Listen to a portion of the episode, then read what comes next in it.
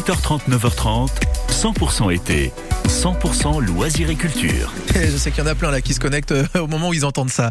Euh, direction l'Italie, tiens, à 8h56. Euh, mais attention, pas de voiture ou de train, attention. Elle ne recule devant rien en termes d'expérience. C'est Lila Spack qui nous a rejoint. Salut Lila. Bonjour Quentin. Alors en Italie, hein, c'est là-bas qu'on va, mais pour une balade pas comme les autres. Hein. Bah, Celle-là, elle est unique. Unique et vous allez vous en rappeler toute votre vie. Tout à côté de la ville de Barolo, vous allez passer un moment magique. C'est un vol en montgolfière au-dessus des régions des langues qui sont renommées dans le monde entier. Pour vous soustraire, ne serait-ce qu'une heure, à l'agitation de la ville, de la circulation, du bureau et du portable. Prévoyez une tenue confortable pour grimper dans la montgolfière. Encore un endroit où les baskets prennent le dessus sur les talons aiguilles. hein.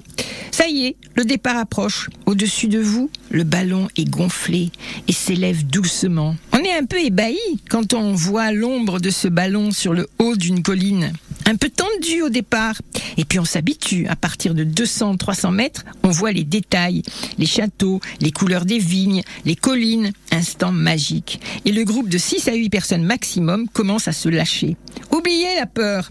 Maintenant on rit, on partage un moment inoubliable. On se racontera tout tout à l'heure pendant le brunch qui sera servi après l'heure de balade en montgolfière.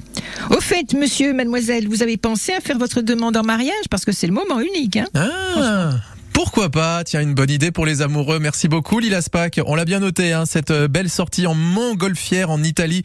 Et vous pouvez retrouver d'ailleurs toutes ces belles balades sur francebleu.fr. Il est 8h50.